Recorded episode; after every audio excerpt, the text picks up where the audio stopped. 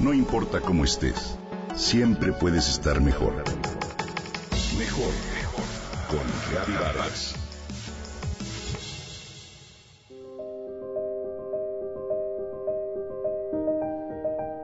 ¿Cuántos de nosotros acostumbramos comprar botellas de agua de manera cotidiana?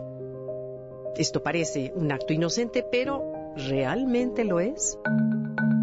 Estas botellas están hechas de un plástico conocido como tereftalato de polietileno o PET, el cual llegó a México en 1980 y desde entonces ha sido ampliamente utilizado debido a sus ventajosas propiedades. Sin embargo, esto no significa que sea inofensivo. Por el contrario, su uso descontrolado está ocasionando grandes problemas. México es el principal consumidor de bebidas embotelladas en el mundo. En promedio, cada mexicano consume anualmente 163 litros de refresco y 234 litros de agua embotellada.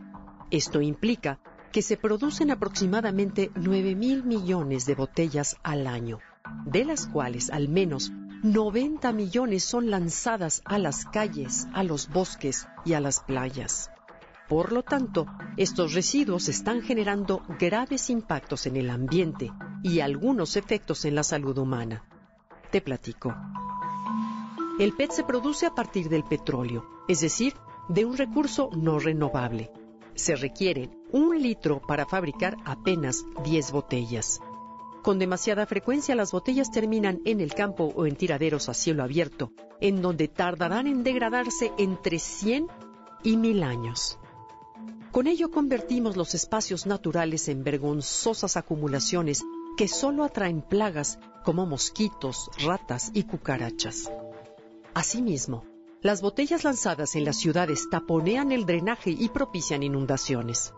En muchas ocasiones su destino final es el mar, en donde muy lentamente se van convirtiendo en partículas microscópicas que son absorbidas por el plancton e introducidas en las cadenas alimenticias marinas. Hasta ahora, se desconoce los efectos que estas partículas pueden provocar en los organismos acuáticos. Desde el punto de vista de la salud humana, el consumo excesivo de bebidas embotelladas puede causar efectos nocivos debido a unos compuestos llamados falatos que se desprenden de las paredes de las botellas. ¿Lo sabías? Este panorama, por supuesto, no es nada alentador. Sin embargo, hay varias cosas con las que podemos contribuir a aliviar estos impactos. Primero, reducir su consumo y optar por otras soluciones para beber agua. Una sería tomar agua de la llave siempre y cuando sea de buena calidad. Otra es rellenar tu propio envase que no sea desechable o preferir agua que se vendan en contenedores de vidrio que cada vez son más populares. Otra buena alternativa es su reciclaje. Hoy existen varias empresas en México que producen textiles, carpetas y láminas a partir del PET reciclado. No obstante, el mercado de estos productos aún no es tan grande para absorber el creciente volumen de botellas desechadas. Por último, una forma más de aprovechar estas botellas es transformarlas en otros objetos para darles una segunda vida. En Internet Existen múltiples ideas sorprendentes para reconvertirlas en juguetes, lámparas, macetas, adornos y un sinfín de productos más. Existen también varias iniciativas para reutilizarlas como ladrillos. Estas han resultado muy eficaces para reconstruir viviendas dañadas tras los sismos de septiembre pasado. Tal vez a ti también se te ocurran nuevas formas de reutilizar estos materiales. Haz volar entonces tu imaginación para encontrar ingeniosas posibilidades y así ayudar a proteger nuestro planeta.